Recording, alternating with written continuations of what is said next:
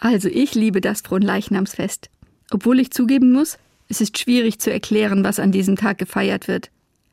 Ich glaube aber, das ist nicht so schlimm. Für mich ist klar, es geht um das Sichtbarwerden. Bei uns in der Gemeinde findet der Gottesdienst draußen statt. Es gibt eine kleine Prozession zur Kirche und anschließend ein Gemeindefest. Bei der Prozession wird eine Hostie in einem wunderschönen Gefäß durch die Straßen getragen. Den ganzen Rest des Jahres bleibt sie verborgen.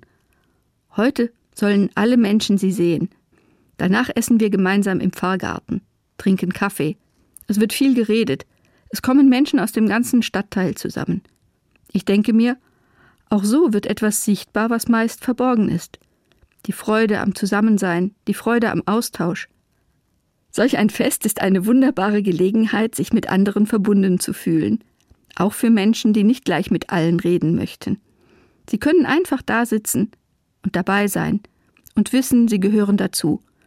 Wenn dann ein Gespräch zustande kommt, ist es gut. Wenn nicht, auch nicht schlimm. Sie sind nicht die Einzigen. Gott ist Mensch und damit sichtbar geworden. Das ist ein zentraler Glaubenssatz der Christen und Christinnen. Und er ist gleichzeitig ein Geheimnis.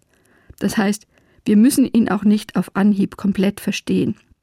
Ich entdecke aber immer wieder so kleine Puzzleteile davon, was er bedeutet. Und ganz besonders finde ich, an Fronleichnam zeigt sich etwas von seiner Bedeutung. Etwas ganz Himmlisches wird sichtbar, das Menschen auch über Religionsgrenzen hinweg verbindet und sie zusammen feiern lässt.